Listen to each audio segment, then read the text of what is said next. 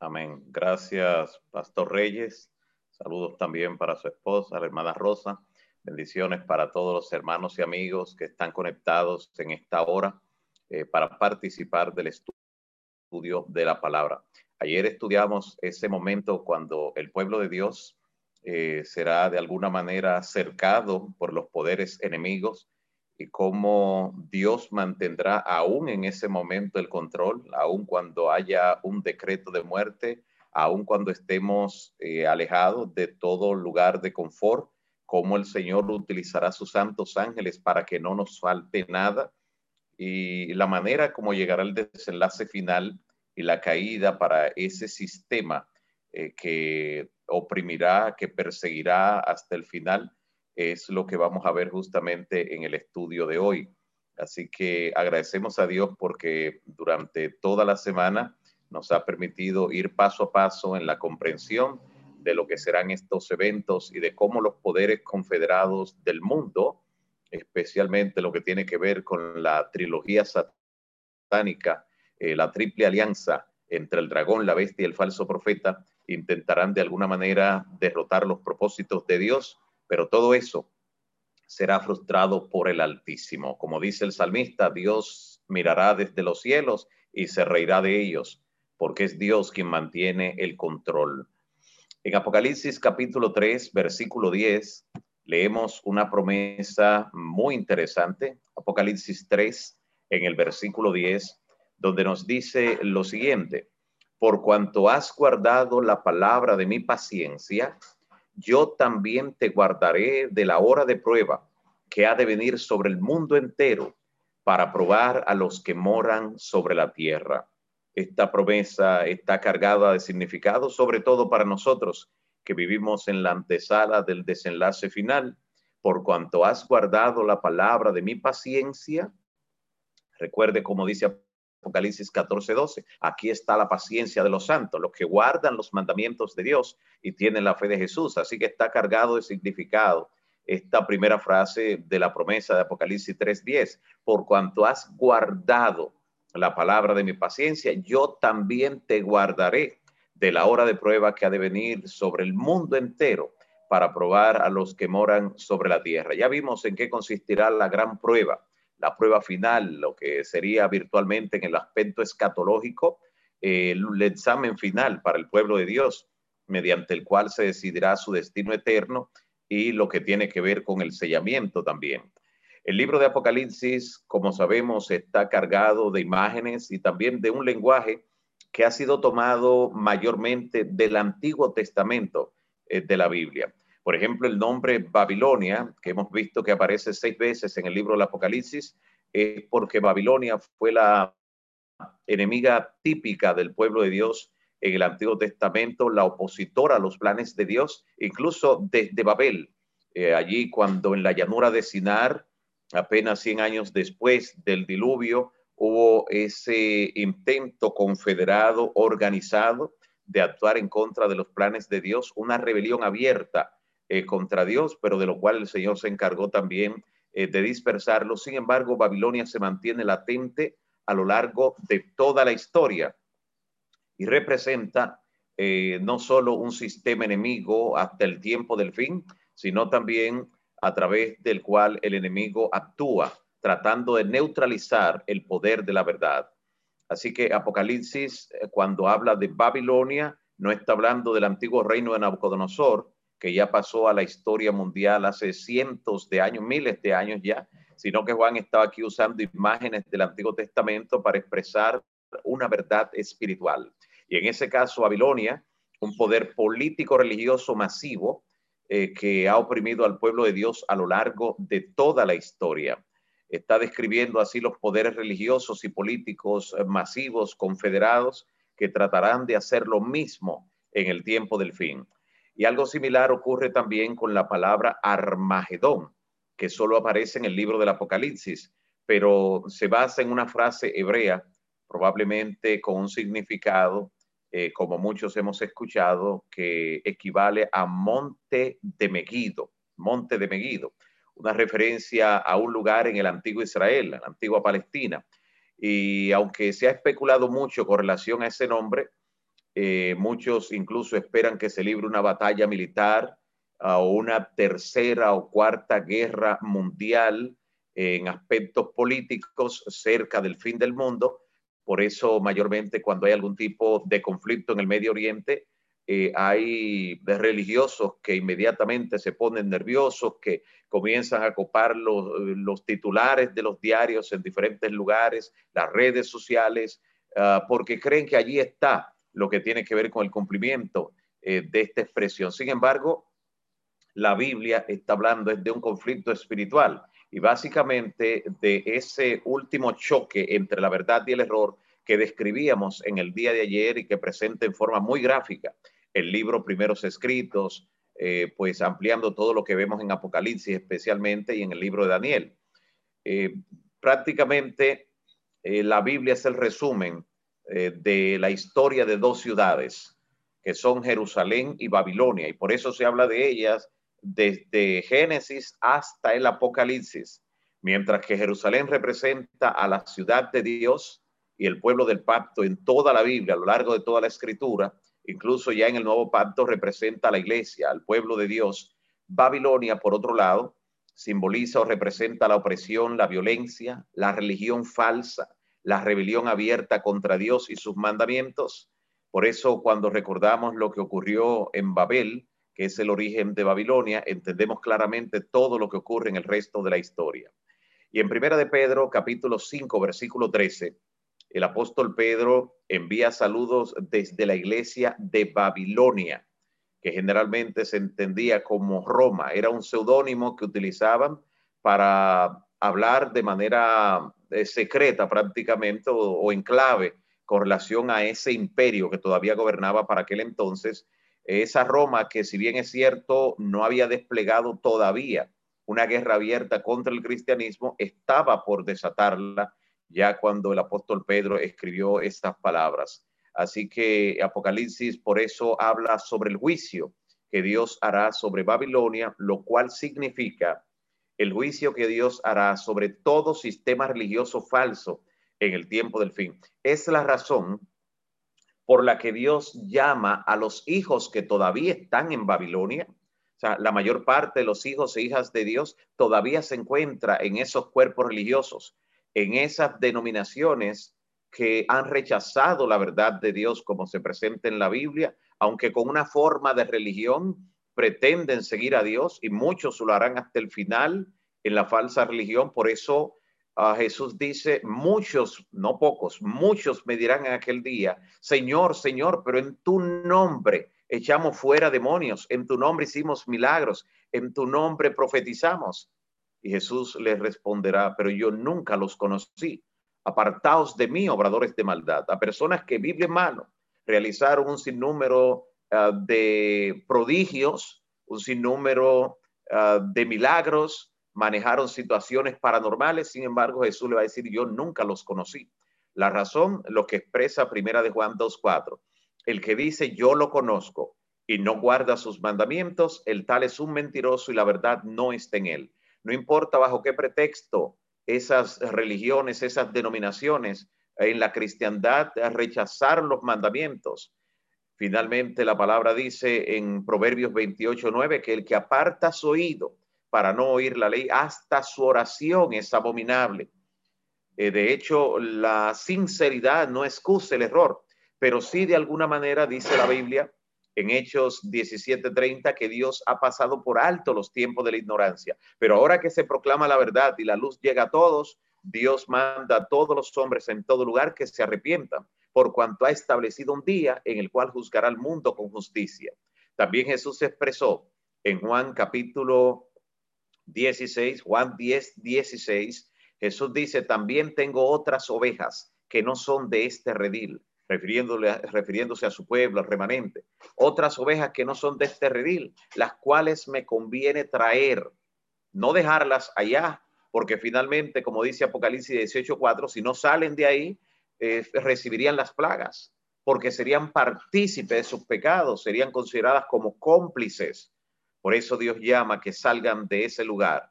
Y en Apocalipsis 14:8 dice, vi a otro ángel que siguió diciendo, ha caído, ha caído Babilonia, es la caída moral de ese sistema que rechaza la verdad de Dios en el tiempo final. Y describe eh, que ha caído Babilonia, la gran ciudad, porque ha hecho beber a todas las naciones del vino del furor de su fornicación. Prácticamente todos los errores doctrinales, toda la idolatría que hay en el mundo, esa responsabilidad se le ha facturado a Babilonia, al sistema de la Roma religiosa de manera especial. ¿Y eso por qué? Porque ha tenido en sus manos tanto poder, tanto dominio a lo largo de la historia y aún las naciones y pueblos que han sido conquistados, que han sido colonizados, mayormente han sido influidas por esa idolatría. Muchos pueblos, no solo del Nuevo Mundo, sino también del Lejano Oriente, cuando entraron en contacto con el sistema de la Roma religiosa, con el Imperio Romano en su tiempo, lo único que encontraron fue idolatría. Y esos pueblos que ya servían a dioses extraños, pues sencillamente muchos de ellos no quisieron cambiar porque era cambiar un ídolo por el otro. No fueron impactados por la verdad. Eh, sino estimulados a seguir en su idolatría, como hasta el día de hoy. Y por eso Apocalipsis 18.3 también dice que todas las naciones han bebido del vino del furor de la fornicación de Babilonia. Y los reyes de la tierra, la mayor parte de los cuales están confederados con Babilonia, con la Roma religiosa, han fornicado con ella. Y los mercaderes de la tierra se han enriquecido de la potencia de sus deleites. Así que no cabe duda de que el poder que Babilonia representa, eh, según se describe en el libro del Apocalipsis, es sumamente corrupto y está influenciando en todo el mundo con su corrupción. Se, extiende mayor o menor grado de, prácticamente en todo el planeta. Y la frase que dice el vino del furor de su fornicación, evidentemente eh, representa eh, la falsa doctrina. Es una referencia a la falsa enseñanza, a las prácticas corruptoras y también a los resultados finales que se han obtenido de todo lo que ha sido la enseñanza de la Roma religiosa, incluyendo el espiritismo, cuya base está en la doctrina de la inmortalidad del alma, que justamente quien la ha promovido es Babilonia, es la, es la Roma religiosa y que prácticamente todo el protestantismo apóstata todas las iglesias que salieron en la reforma protestante de Roma cargaron también con ese error y lo han esparcido en el mundo. Babilonia por eso es una fuerza para el mal que se ha extendido, como dice la Biblia, a todas las naciones. Por eso todos tienen que tener cuidado de no corromperse con ninguna de las enseñanzas de Roma.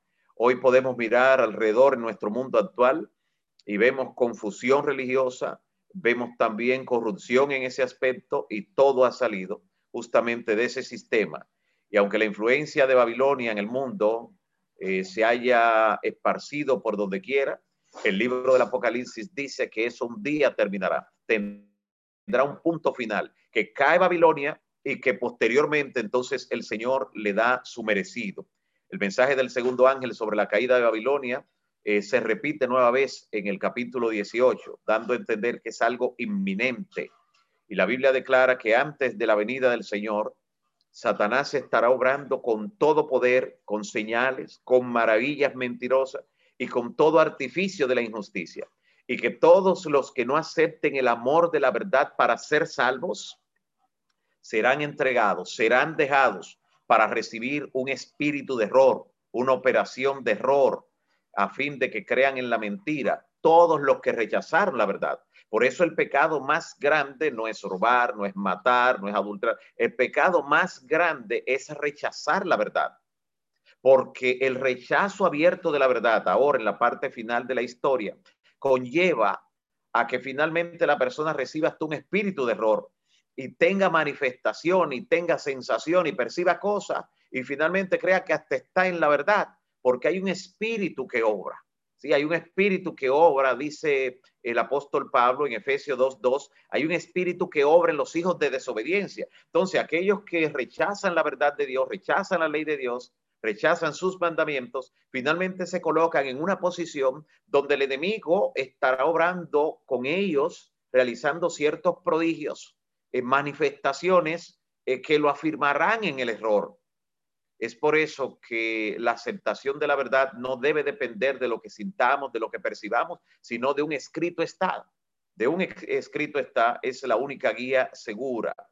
Y por eso ese cumplimiento perfecto de la caída de Babilonia tiene que ocurrir, Dios tiene que finalmente eh, enjuiciarle y los juicios de Dios finalmente caerán sobre todos los que apoyan a Babilonia y que rechazan la verdad de Dios. Pero antes de que eso ocurra, Dios le da oportunidad a la humanidad entera de que tenga la luz, de que conozca la verdad. Antes de que Babilonia logre el control de los gobernantes del mundo para perseguir al pueblo de Dios de manera organizada, de manera confederada, antes el Evangelio del Reino llegará a todo el mundo para testimonio a todas las naciones. Y una de las razones por la que dice Apocalipsis que viene el juicio contra Babilonia, contra todo lo que significan las religiones falsas, dice en Apocalipsis 18:5, porque sus pecados se han llegado hasta el cielo. O sea, es algo que ha colmado, han llegado hasta el cielo y Dios se ha acordado de sus maldades. Toda la opresión a lo largo de la historia, incluyendo la opresión de la Edad Media, los más de 50 millones de vidas sacrificadas en nombre de Dios por la religión falsa durante la Edad Media a través del llamado santo oficio de la Inquisición. Todo eso vendrá en la memoria. Dios se acordará de sus maldades. Es un sistema que todavía sigue campante y sonante, pero no significa que Dios se ha olvidado de sus maldades. Por eso cuando en la apertura del quinto sello, en Apocalipsis 6 ah, especialmente, eh, las almas debajo del altar simbólicamente claman por justicia y dicen, Señor, ¿hasta cuándo no juzgarás y vengarás nuestra sangre? De ese sistema que nos oprimió, que derramó la sangre, el Señor le da en primer lugar vestiduras blancas. O sea, le dice, ustedes están eh, seguros, están sellados para vida eterna, pero es por la justicia de Cristo. Ni siquiera es porque sacrificaron su vida, es porque Cristo compró su salvación. Y en segundo lugar se le dice que esperen un poco de tiempo Todavía no había llegado el juicio investigador. Esperen un poco de tiempo hasta que se complete el número de sus consiervos, los que han de morir como ellos por causa de la palabra de Dios y del testimonio de Jesucristo. Así que ese juicio venidero contra Babilonia no debería ser algo que nos sorprenda. Debemos estarlo esperando en algún momento contra ese sistema.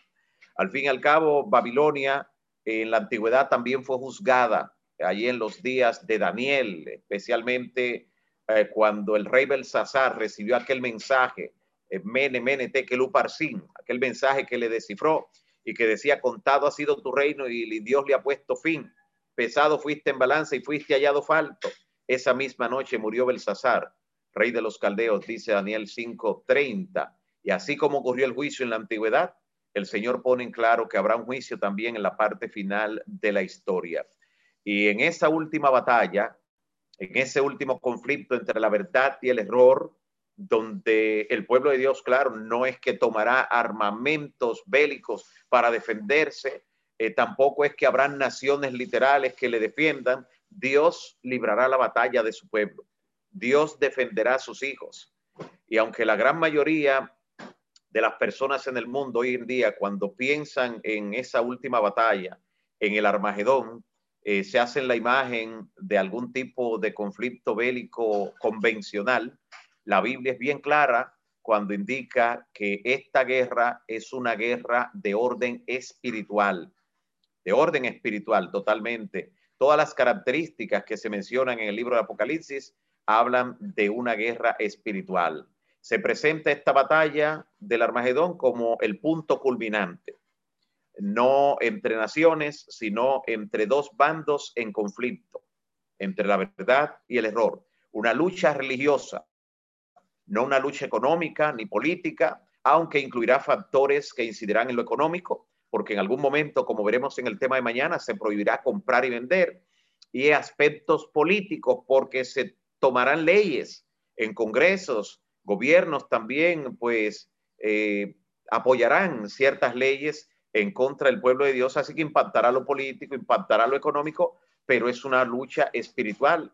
Por eso dice en el capítulo 16 de Apocalipsis, desde el versículo 13, que hay espíritus, espíritus a manera de ranas que salen de la boca del dragón, de la bestia y del falso profeta, que son los que van a los reyes de la tierra. O sea, son espíritus de demonios los que finalmente eh, congregan a los enemigos de la verdad contra Dios y contra su pueblo.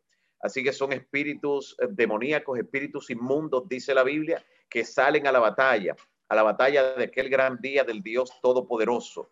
Y sea la forma que sea en que se desarrolle esta última batalla entre la verdad y el error, será un conflicto de proporciones globales, o sea, un conflicto mundial entre el pueblo de Dios y los enemigos de la verdad. De ninguna manera será una batalla local uh, porque incluirá a todo el mundo. Y es interesante que en medio de la batalla, la Biblia otra vez enfatice el aspecto espiritual y lo que es la justificación por la fe de la que debemos estar seguros en medio del conflicto, la seguridad de la salvación en Cristo. Y por eso en Apocalipsis 16, luego de mencionar la batalla, dice en el versículo 15, he aquí, hablando Jesús, yo vengo como ladrón, bienaventurado el que vela y guarda sus ropas para que no ande desnudo y vean su vergüenza. Noten que en esa batalla, el contexto está indicando que en esa batalla lo que nos protegerá será tener las vestiduras, la justicia perfecta de Cristo. Es lo único que nos da derecho al cielo. Es lo único que nos dará seguridad cuando incluso haya algún conflicto mental por saber, por tener la seguridad de si todos nuestros pecados han sido perdonados. Porque enfrentar a los enemigos de la verdad con la posibilidad incluso de morir, eh, de sellar el testimonio con sangre, sin tener la seguridad de la salvación, no sería algo fácil. Por eso está enfatizando este aspecto en medio de esos acontecimientos y Jesús entonces nos anima con ese mensaje central del Evangelio, la justicia de Cristo y con la promesa de su venida cuando dice, vengo como ladrón, bienaventurado el que vela. Y en varios lugares del relato de esta última batalla en la que estaremos inmersos, vemos cómo el enemigo eh, pues está organizando sus fuerzas, está reuniendo a los fragmentos de Babilonia, que son tres, el dragón, eh, que representa vivamente al espiritismo, o sea, es la forma como Satanás actúa mediante un sistema de manera directa, tanto lo que tiene que ver con la bestia, que representa el sistema de la Roma religiosa, eh, como también el falso profeta, que representa el protestantismo apóstata, son sistemas que el enemigo usa pero cuando se trata del espiritismo, y por eso eh, se representa como el dragón, que es el mismo que representa al diablo, pero en, en asuntos religiosos representa el espiritismo, quien se conecta con el espiritismo se está conectando directamente con el diablo, no con un sistema que use el diablo, sino directamente con él. Y entonces en el versículo 14 de Apocalipsis 17 nos da la seguridad de cómo Cristo estará al frente de, su pueblo, al frente de su ejército para librar la batalla y que cuando nos persigan, el Señor hará lo mismo que hizo con Saulo cuando perseguía a la iglesia, en el sentido de que él tomó la, batalla para sí. Él eh, lanzó a Saulo al suelo y le dijo, Saulo, ¿por qué me persigues? Era el pueblo de Dios, era los creyentes, era su pueblo que están persiguiendo, pero Jesús dice, ¿por qué me persiguen? Y entonces en el tiempo final, la guerra que se desate contra la verdad y el pueblo de Dios, el Señor Jesús la tomará para él. Y en el verso 14 de Apocalipsis 17 dice, ellos, refiriéndose a todos los gobernantes eh, dirigidos por Babilonia, porque dice la Biblia Apocalipsis 17, que los reyes de la tierra le entregarán su poder y autoridad a la bestia. Todos se lo van a entregar a él. Así que sí va a gobernar por algún momento breve, en el mundo. Será breve, será muy efímero, pero sí va a gobernar. Entregarán su poder y autoridad a la bestia y gobernarán juntamente con la bestia durante una hora profética. Todo eso lo dice Apocalipsis 17. Y dice entonces en el verso 14, ellos harán guerra contra el Cordero. ¿no? Jesús asumirá que es contra él, claramente, contra el Cordero. Pero el Cordero los vencerá, porque él es Señor de señores y Rey de reyes. Y los que están con él y es necesario que usted y yo estemos con Él, son llamados, elegidos y fieles. Gloria al Señor. Qué hermosa promesa la que se nos da aquí. Aquí la gran guerra, esa guerra final, involucra al ejército del Señor y al ejército del enemigo. Pero quien determina el desenlace final de esa batalla es nuestro Señor Jesucristo. Así nos lo dice claramente esta cita de la palabra. En muchos sentidos, este gran conflicto vendrá en el mundo y sorprenderá a aquellos que no estén esperando definitivamente ese tipo de desenlace, aquellos que tengan otro tipo de visión profética, aquellos que se hayan extraviado en la comprensión, porque sin profecía el pueblo se disipa. Por eso la importancia de dedicar durante esta semana de reavivamiento espiritual el estudio de la palabra, de la palabra profética más segura. ¿Y por qué compara esta última batalla a lo que tiene que ver con el monte de Meguido eh, o especialmente con lo que ocurrió en el monte Carmelo, que es el único monte que está en Meguido? Meguido es una llanura donde se encontraban los enemigos de Israel para batallar contra él en la antigüedad. Y la única montaña que se ha visto allí es el monte Carmelo. Y la razón es porque en el monte Carmelo hubo un desafío entre la verdad y el error. Elías representaba a la verdad de Dios, al remanente. Y Elías recibió el desafío de los profetas de Baal, los falsos profetas. En el tiempo del fin, un falso profeta también, representando al error. Y por otro lado, el Elías espiritual. Apocalipsis lo único que no hace es mencionar el nombre de Elías, pero menciona la enemiga de Elías, menciona a Jezabel, eh, pero no la Jezabel que murió hace siglos, sino la Jezabel espiritual, la que enseña a idolatrar, idolatrar al mundo, la que ha extraviado al mundo, está representando otra vez a la Roma religiosa, responsable de todos los errores doctrinales que hay en el mundo. Pero también habla de los tres días y medio, habla de los tres años y medio, así como Elías también profetizó, habla de que la lluvia no caería durante ese periodo, da todos los detalles y habla del enfrentamiento final de la verdad y el error en un monte como ocurrió en los días de Elías. Recuerde que los profetas de Baal eran cientos y cientos, sumado a los profetas de Acera, pero Elías era uno solo, lo que está indicando que el pueblo de Dios en el tiempo del fin también es uno solo, pero los enemigos de la verdad, los falsos eh, pueblos, las falsas iglesias son muchas. Así es que se define. Además, se recuerde lo que ocurrió también en, en los días de Noé. Dios no le dijo a Noé que construyera eh, muchas canoas, mil botes salvavidas para que se salvara el mayor número de personas. No, a pesar de que Dios quería que todos se salvaran, Dios le dijo, construye una arca. Es un pueblo, es un pueblo. Y no podemos extraviarnos de esa verdad. Por eso Jesús dice, tengo otras ovejas que no son de este redil, las cuales me conviene traer. Conviene que vengan, conviene que no queden finalmente extraviados en el error, para cuando llegue la hora decisiva, la prueba final de la cual nos dice la inspiración que no está lejano, no está lejano el tiempo en que como los primeros discípulos seremos obligados a buscar refugio, a huir. Viene ese momento, Dios nos dará una señal, no estamos a expensa uh, de una consideración eh, subjetiva, de pensar que ahora o que luego, no, Dios nos ha dejado una señal, como se la dejó también al pueblo en la antigüedad. Y vimos ayer que cuando eso ocurra, Dios a través de sus santos ángeles le dará a su pueblo la provisión necesaria en los lugares donde se encuentren. Jesús nos dice nueva vez, orad que vuestra huida no sea en invierno ni en sábado, pero en la huida el Señor nos protegerá y el Señor entonces estará de nuestra parte. ¿Qué ocurrirá? Fue una de las preguntas que dejamos ayer en el aire y con la cual, pues, respondiéndola, vamos a concluir hoy cómo responder el Señor ante el clamor de su pueblo cuando sean finalmente cercados por el enemigo, cuando tengan un decreto de muerte y la cuenta regresiva esté llegando al día de ese plazo señalado en el edicto, como dice primeros escritos, página 283. Todo plazo secular, así como lo hace el gobierno, los sindicatos, y no será una excepción en el decreto de muerte, todo plazo secular concluye a la medianoche. Así que del día que sea, concluirá a medianoche el plazo señalado en el edicto. ¿Y qué ocurrirá a esa medianoche de ese día? Vamos a leerlo, no necesitamos especular. La Biblia lo dice y lo presenta también el libro Primeros Escritos. Jesús dice que, que será medianoche, pero mire cómo lo dice Primeros Escritos, página 285. Dios escogió la medianoche para libertar a su pueblo. Esto no es algo casual, es que el día y la hora que señalen para nuestra destrucción en el edicto de muerte, el decreto de muerte, será el día y la hora de nuestra liberación. Dios escogió la medianoche para libertar a su pueblo. Mire cómo será, aquí lo describe, página 285 de primeros escritos. Mientras los malvados se burlen alrededor del pueblo de Dios, aparecerá de pronto el sol. ¿A qué hora? A medianoche. Aparecerá de pronto el sol, pero no como si estuviera amaneciendo.